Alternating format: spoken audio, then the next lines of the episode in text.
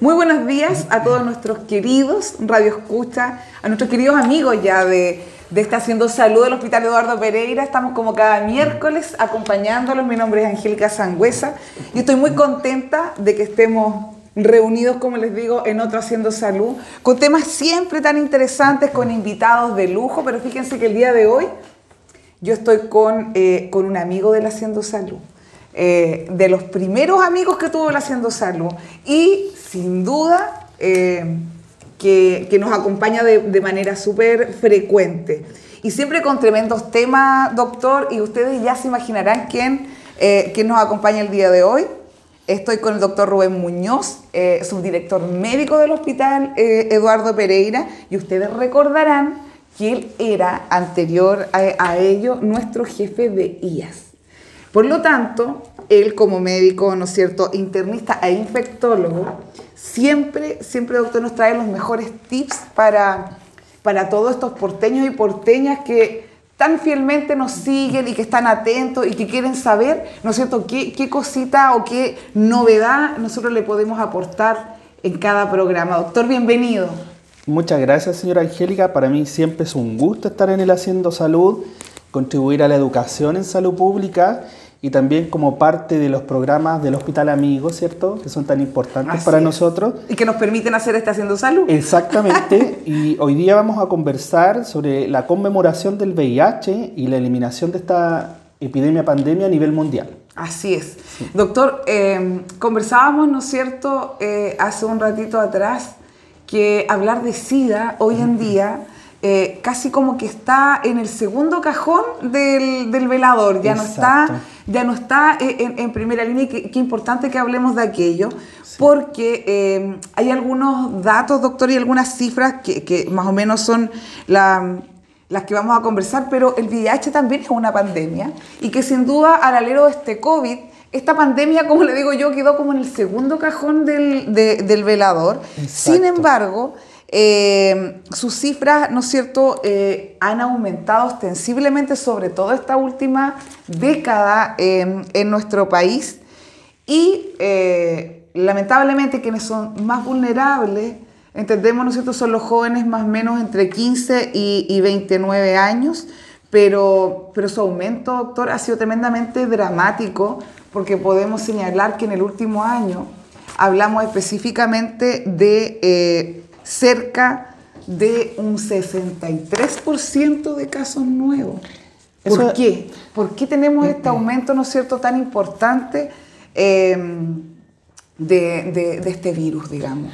Yo creo, eh, debo decir que uno de los principales problemas que enfrentamos aquí en Chile es, por ejemplo, no hablar de este tema en forma abierta, eh, no, no hablar temas de sexualidad, por ejemplo, en el colegio, en instancias de la universidad, que son los momentos de contagio. Lo vimos cuando hablamos de las ETS, las infecciones de transmisión sexual en otro momento. Y Chile está entre los países que más aumenta, porque en general eh, es un tema como oculto, es un tema tabú, el cual tiene tratamiento, tiene varias instancias de prevención que vamos a conversar hoy día, pero en general es la desinformación de la gente. O sea, me pasa que la gente no tiene educación, eh, digamos que no hay, no hay como en otros países un tema de acceso más fácil a, a preservativo u otros métodos de barrera. Lo- los escolares ya en edad adolescente o los universitarios no están totalmente informados. Y me toca ver muchas personas que llegan a las consultas o al policlínico hospitalario con muchas dudas, eh, gente que se hizo un VIH hace unos 10 años, nunca lo fue a buscar y ahora ya vuelve en una etapa SIDA muy avanzada y, y quizás si hubiera tomado o, o lo hubieran podido encontrar, porque igual el sistema obliga al hospital y a, a las clínicas a buscar al paciente, la gente se desaparece y no recibe su examen y vuelve muy, muy avanzado. Y en esto del VIH debemos decir que el VIH se compone de etapas. Entonces, una persona puede vivir con el virus y, tener una especie de síndrome gripal, en el cual se le, inflaman los ganglios, le salen manchas en toda la piel, le pueden salir aftas en la boca, pasan dos o tres semanas y después eso, el virus queda dormido y pueden pasar uno o dos años más antes que la enfermedad se manifieste con más infecciones más graves como neumonias, meningitis. Y vamos avanzando del espectro de vivir con el virus, que es una etapa muy leve, que nosotros le llamamos etapa A, hasta pasar a la etapa C, cuando el paciente tiene neumonía en UCI, tiene hongos, tiene meningitis grave eh, y queda muy seculado y baja muchísimo de peso. La gente y la OMS lo que, ha, eh, lo que ha en el fondo pedido a los países que la gente se, tete, se testee de la forma más precoz posible. Y apenas se haga el diagnóstico con su testeo muy rápido, se haga tratamiento. A eso va la estrategia mundial de, de Organización Mundial de la Salud. Testear y tratar. Y la verdad es que nosotros deberíamos avanzar hacia eso. Probablemente en estos días van a ver en las redes sociales muchas campañas en distintos hospitales, clínicas, centros de salud que se van a testear en forma masiva y gratuita a las personas que se quieran hacer test rápido de VIH. Entonces, para las personas que nos están escuchando, van a ver en distintos lugares, sobre todo por las redes sociales, lugares donde se van a poder testear y averiguar su estado serológico. Doctor, ¿y por qué tenemos aumento de, los casos si, tal como usted lo está señalando, existe eh, mucho más información, existe, por ejemplo, em, eh, medios de, testeo, porque si bien a lo mejor no se habla, no se conversa tan abiertamente como, como usted lo señalaba, pero sí hay mucho más acceso a la información eh, y, que, lo que era hace 20 años atrás. Sí. Debo decir que, por ejemplo, cuando converso con los doctores que, son mayores en este hospital, me comentaban cuando llegaban los primeros pacientes VIH aquí al Hospital Pereira, la gente se vestía tal como para el COVID, para atenderlos. Se vestía de pies a cabeza, como astronauta, todo blindado, y muy poca gente atendía a los pacientes porque había mucho miedo, mucho temor de contagiarse.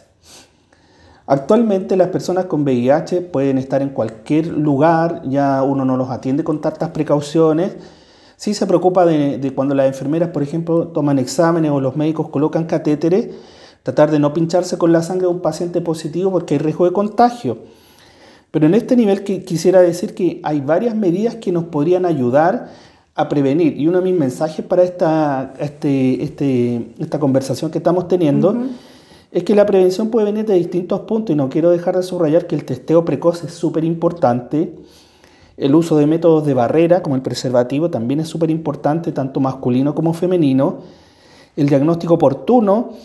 Y ahora existe una cosa que se llama profilaxis preexposición. O sea, si una persona va a tener una conducta de riesgo en su vida, puede tomar un tratamiento que puede prevenir el contagio del VIH. Ya, Yo, no, yo no puedo dar nombres comerciales, pero sí es una cápsula o una pastilla que tiene un compuesto que se llama tenofovir eh, con otro medicamento más y esto se ingiere todos los días y puede ayudar a que la gente no se contagie si se expone a una condición de riesgo.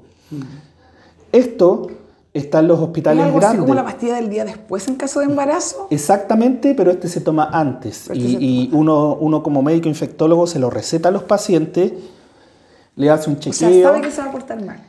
Es que la gente lo sabe, sí. En el siglo XXI hay gente que sabe, a mí siempre me llama la atención que y la gente tiene clarito cómo se va a portar en el día a día y yo creo que tenemos que en algún momento ser una sociedad más sincera. Y cuando nosotros realmente sabemos que el paciente no se va a portar bien o la persona tiene ciertas conductas de riesgo, puede tomar la profilaxis preexposición todos los días, seis meses, un año, no tiene reacciones adversas y pasa que tanto en el sistema público como privado ya se está ofreciendo. Ya. Yo me acuerdo años atrás, cuando tuve la suerte de, ir a Nueva York, me llamó la atención que en, el metro de Nueva York, en todas las estaciones y en todos los carros, aparecía un mail, un teléfono y hablaba de la profilaxis preexposición que era casi gratuita. Y actualmente los hospitales públicos grandes, que tienen los programas de, infecciones, eh, la gente puede ir a pedir consejería, hacerse el test de VIH y pedir el PrEP. Y también en la parte privada también ya se está viendo. Ya. También existe la profilaxis post-exposición, que es darle una triterapia por un mes a un paciente que ha tenido una acción que puede ser un cortopunzante, eh, eh, actividad sexual no protegida, y con este tratamiento de un mes podríamos proteger a la persona y que no se contagie. Por eso es súper importante todo esto que nombré, porque son cosas que no se han mencionado. Yo no he visto una campaña activa contra el VIH en los medios, porque venimos saliendo de la pandemia hay muchos temas sociales eh, y económicos que están muy en boga, pero para la gente que tiene familiares viviendo con el virus es súper importante enseñarles, también a lo, vuelvo a decir, a los jóvenes y a los adultos jóvenes, que pueden prevenir la enfermedad incluso una vez teniendo una, una actividad de riesgo, todavía existen tratamientos que los pueden proteger.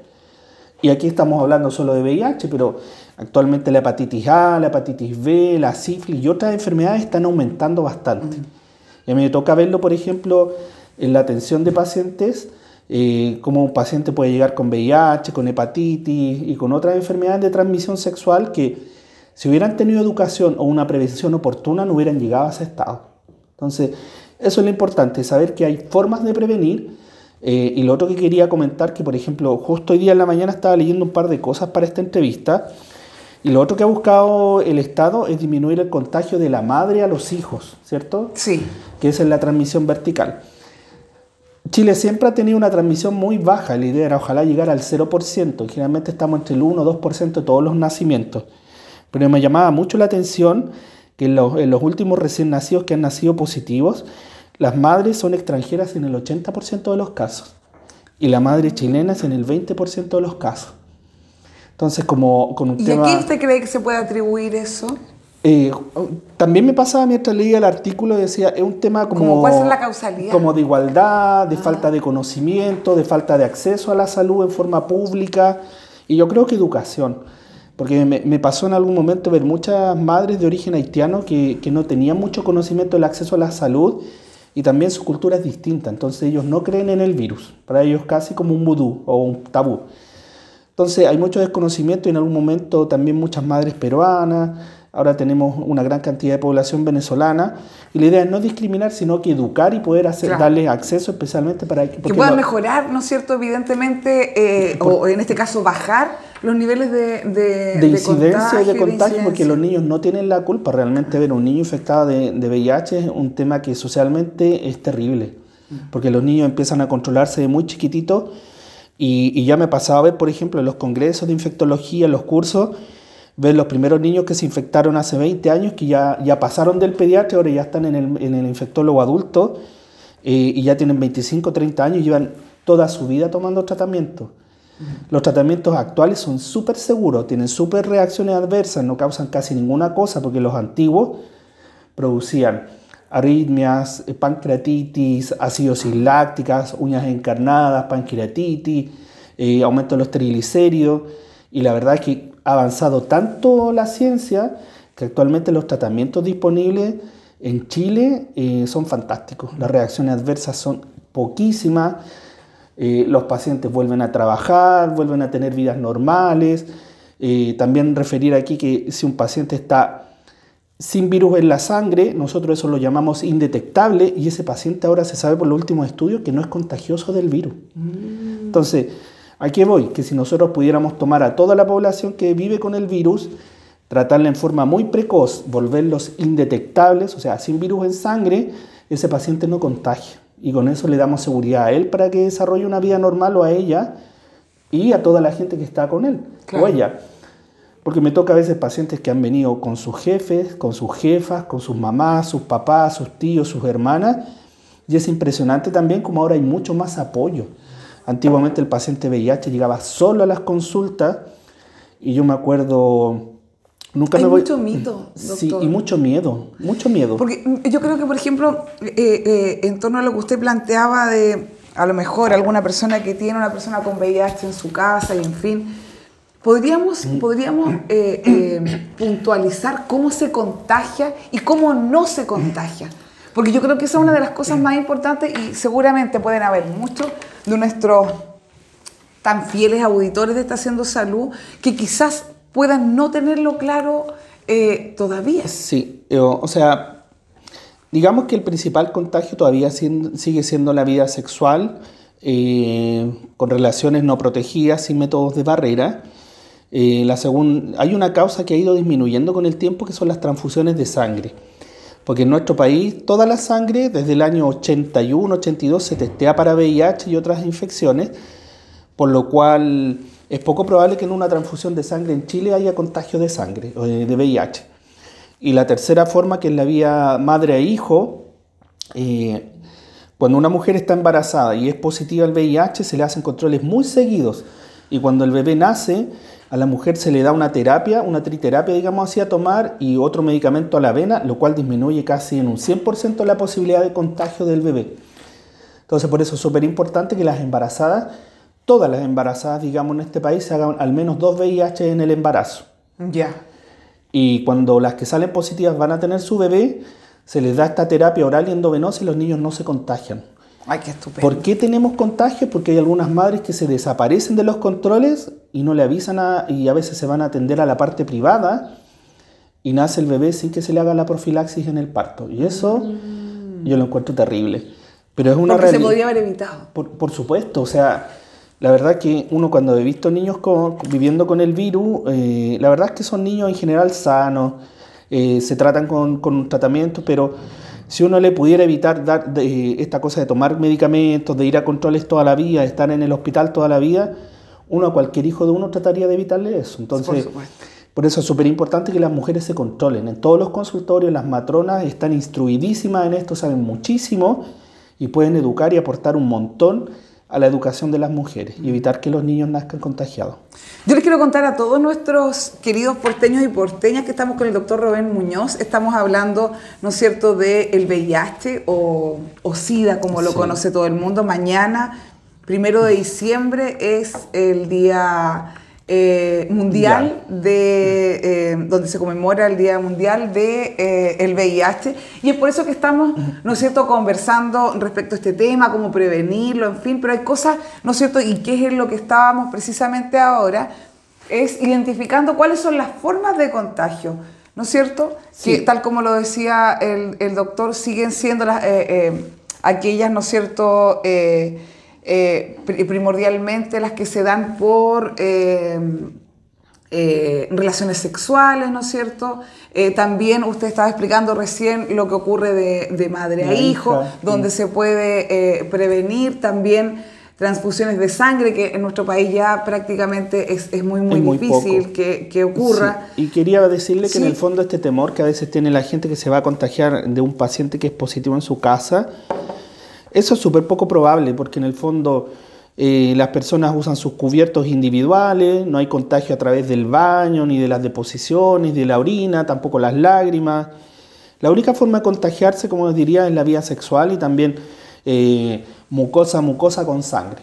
Así como casi como que tuviera una herida en la mano y tocar al otro que también tuviera una herida y los dos estuvieran sangrando al mismo tiempo. Esa sería una forma de contagio. Pero súper importante que, que- que pueda puntualizar, doctor, el, el día a día. Eh, eh, eh, O como, sea, para, como para quitar sí, el, el- el el miedo. temor, digamos. O sea, yo me pongo en el caso, por ejemplo, de tomar desayuno con una persona que es positiva, no hay ningún problema, o sea, porque cada uno su va- usa su vaso, eh, usa su taza, come su pan o el cereal, eh, no comparte casi utensilios y uno con sus utensilios individuales no contagia a nadie.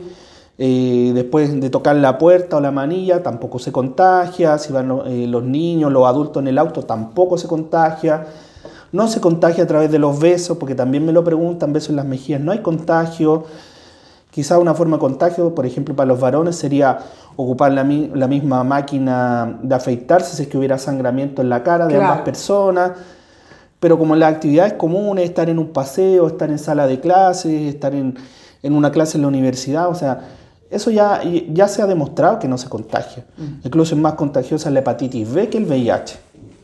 A eso hemos llegado. Y ahora el COVID también con las nuevas variantes. Entonces, el VIH sí. se- Efectivamente, el sí, COVID el es COVID, mucho más contagioso Sobre que- todo con estas variantes nuevas que hemos estado conversando esta semana. Entonces, yo creo que uno tiene que perder el temor y también apoyar a la gente e instarla que vaya a controles, porque como les comentaba, la gente que es indetectable, sin virus eh, en sus exámenes, no contagian a nadie. Entonces, eso da más seguridad. Doctor, ¿y usted eh, eh, existe la posibilidad de que algún eh, eh, algún paciente, ¿no es cierto, o alguna persona afectada por, por este virus pudiese tener alguna sintomatología que, que, que tuviese que ponerle atención? Eh, yo creo que sí. Por ejemplo, eh, la mayoría de las personas ha tenido afta en la boca, ¿cierto? Estas úlceras blanquitas en la boca, pero cuando uno tiene úlceras muy recurrentes, o sea que tiene más de tres episodios en el año, empieza a bajar muy rápido de peso sin hacer dieta, empieza con sus oraciones nocturnas, transpiración en la noche y mo- moja los pijamas eh, demasiadas veces. Eso es como síntomas de alarma. También las personas que han tenido, digamos, eventos sin protección, en algún momento de la vida tienen clarísimo si es que se portaron mal, digámoslo así. Y si estas personas empiezan con fiebre, se le inflaman los ganglios, se le mancha la piel con, manchas rojas, eh, empieza a bajar de peso y empieza con lesiones en la boca, eso es un signo y síntoma de que hay que consultar precozmente. La gente que se coloca amarilla también, porque también muchas veces se contagian el VIH y la hepatitis B o la hepatitis A y la gente se coloca amarilla y hay que ir al médico porque hay que diferenciar si es hepatitis A, B o hay VIH o puede estar cursando con otra infección. También los alimentos causan problemas, así que también en este momento que viene el verano hay que estar atento a las diarreas también. La verdad es que las bajas de peso inexplicables, la fiebre inexplicable, las manchas de piel y las úlceras en la boca son síntomas de alarma. Eh, eso. Ahora, las personas que desarrollan neumonía rara, que tienen que estar hospitalizados y eran personas sanas y han bajado de peso, también es un motivo de preocupación. Y también me ha tocado ver a veces en el último tiempo personas que hacen meningitis, que están hospitalizadas. A todos ellos nosotros le pedimos VIH. Yo siempre lo he comentado en este hospital, eh, digamos lamentablemente que en, nuestro país muchas cosas se esconden y todo tiene un mm. proceso tan largo. Chile es el único país en el que hay que hacer como un consentimiento, pedirle permiso al paciente para tomarle el examen. El examen se demora un mes en estar listo porque va al Instituto de Salud Pública en Chile se gasta mucho dinero por hacer el diagnóstico, para hacer uno, dos, tres, cuatro exámenes en esta ida a Santiago. Pero en otros países se hace un test rápido, se hace una confirmación y listo. Es mucho más rápido. Y tenemos que ¿Y llegar a. va llegar al cáncer. Claro, porque si yo testo al paciente y le hago la confirmación rápido en el hospital, empiezo rápido el tratamiento y nos quedamos en la etapa inicial, que era la etapa A, y nos llegamos a la etapa C, que es la etapa de cuando ya estén en VIH y SIDA, y que era lo clásico que veíamos con la gente súper delgadita, que se le veían los huesos, que tenía fiebre, que eran casi con la disculpa de como estos niños del África, así se veían los pacientes VIH. Yo creo que hace mucho tiempo que no veo personas así y las personas que veo en ese estado son las personas que nunca fueron a buscar su resultado y nunca se enteraron, o la gente que es VIH y suspende sus controles y abandona los tratamientos. Los tratamientos. Y vuelve cuatro o cinco años después en muy malas condiciones. Por ejemplo, yo tengo un paciente ahora sí, y la verdad es que el otro día lo vi a, como a una cuadra y cuando lo vi no lo podía creer porque cuando estaba en tratamiento estaba gordito, trabajaba y ahora ya no puede trabajar y está súper delgado. Entonces ahora estamos haciendo todos los estudios para poder retomar los tratamientos y que él se empiece a mejorar y salga de la etapa SIDA, porque eso también pasa. Uno puede salir de la etapa SIDA, ah. que es la etapa C, y volver a la etapa A, que el paciente está en un estado nutricional impecable, trabaja, está lúcido, hace sus cosas yo conozco un montón de pacientes. No es, que no pueda volver a la... Mire, la enfermedad evoluciona, o sea, ya no es como antes, que yo me acuerdo cuando era alumno interno en el barrio Luco en Santiago, eh, yo me acuerdo, me tocó ver incluso matrimonios en que una de las dos personas era positiva y la otra no, eh, y los tratamientos no eran tan buenos como ahora, la gente se moría. Ahora la gente, si se trata y sigue los controles, sobrevive 20, 30, 40 años. El tema es que después empieza a tomar enfermedades igual como cualquier otra persona y se vuelven diabéticos, hipertensos, le suben los triglicéridos. Y lo otro que tal como lo hemos comentado nosotros haciendo salud, también aumenta la posibilidad de cáncer. Entonces siempre los pacientes uno los tiene que ir testeando también porque el VIH es una enfermedad inflamatoria y las inflamaciones llevan al cáncer. Entonces todos nuestros temas que hemos conversado en los últimos meses se empiezan como a enlazar y la verdad es que aquí iba con esta cosa también que dije de que acá hacemos demasiado examen y yo creo que cualquier persona que ingrese a un centro de salud, sea privado, público, consultorio, debería tener siempre su VIH. Yo creo el VIH debería ser un, un examen mucho más formal, más abierto, más expandido, más universal y que no le tengamos tanto miedo. Si en el fondo las personas que se, se tratan y se controlan están súper bien, no contagian y yo creo que ese es el objetivo porque si nos ponemos la venda en los ojos, no testeamos, no encontramos a las personas, no están con sus medicamentos, no están indetectables, igual van a seguir contagiando. Entonces mejor eh, seamos más lúcidos, miremos las cosas en la realidad y démosle tratamiento a la gente y prevengamos y enseñamos. No hay campañas actualmente comunicacionales en la televisión, ni en las redes sociales, ni en los diarios y por eso la importancia de este programa de hoy, en el cual vamos a apoyar esta conmemoración de mañana jueves y también eh, que la gente esté atenta porque van a haber puntos de testeo de VIH en muchos lugares para que estén eh, atentos a poder hacerse su examen. Doctor, y como para eh, como para redondear el tema y poder incidir y aportar como en esta campaña comunicacional, ¿en qué parte de la prevención usted cree que nosotros estamos fallando como país? O sea, yo creo que estamos fallando en la educación y también en esto que estoy hablando de que el paciente que es indetectable no es contagioso. Yo creo que si pudiéramos avanzar en una campaña comunicacional así como testéate, trátate y vuelve a tu vida normal, la gente no tendría tanto tabú porque me pasa, por ejemplo, que la gente que tiene, por e, decir, más de 45 años, cuando se sabe positiva, es como que psicológicamente se muere en vida. Versus los jóvenes de 20 o 25 años, que son un gran grupo de ahora, que cuando se contagian y uno lo conversa con ellos, ellos se sienten como que se resfriaron. Y algunos no toman ninguna conciencia y siguen haciendo su vida normal. Eh, a veces contagian más personas pero también hay una cantidad de jóvenes que son súper responsables y que cuando ellos son diagnosticados se tratan, se vuelven indetectables y vuelven a su vida normal, a la universidad, eh, a trabajar. Entonces, la, la, campaña tiene que ir a esto, a testearse rápido y tratarse precozmente. Y reinsertarse rápidamente en la vida. Porque en el fondo un paciente que se trata rápidamente eh, podría quedar en esta etapa inicial A, que es un portador, toda la vida y nunca avanzar a la etapa C que mencionaba yo, que es la etapa decía cuando están delgaditos y algunos se mueren. Entonces, eso yo siento que falta una campaña que, que incentive el testeo y el tratamiento precoz, porque los tratamientos en Chile son increíbles. A mí me tocó ir una vez a un congreso en Argentina y los argentinos estaban sorprendidos la cantidad de medicamentos tan buenos que teníamos en Chile versus los que tenían ellos. Eh, tal como han pasado en algunas cosas, Chile tenía el mismo nivel de medicamentos que Estados Unidos. Que, mm, yo había escuchado eso en, varias oportunidades, me ha tocado estar en conversaciones con, con, digamos, con personas que tienen bastante incidencia en la gestión de salud eh, de otros países, argentinos, por ejemplo, peruanos, en fin.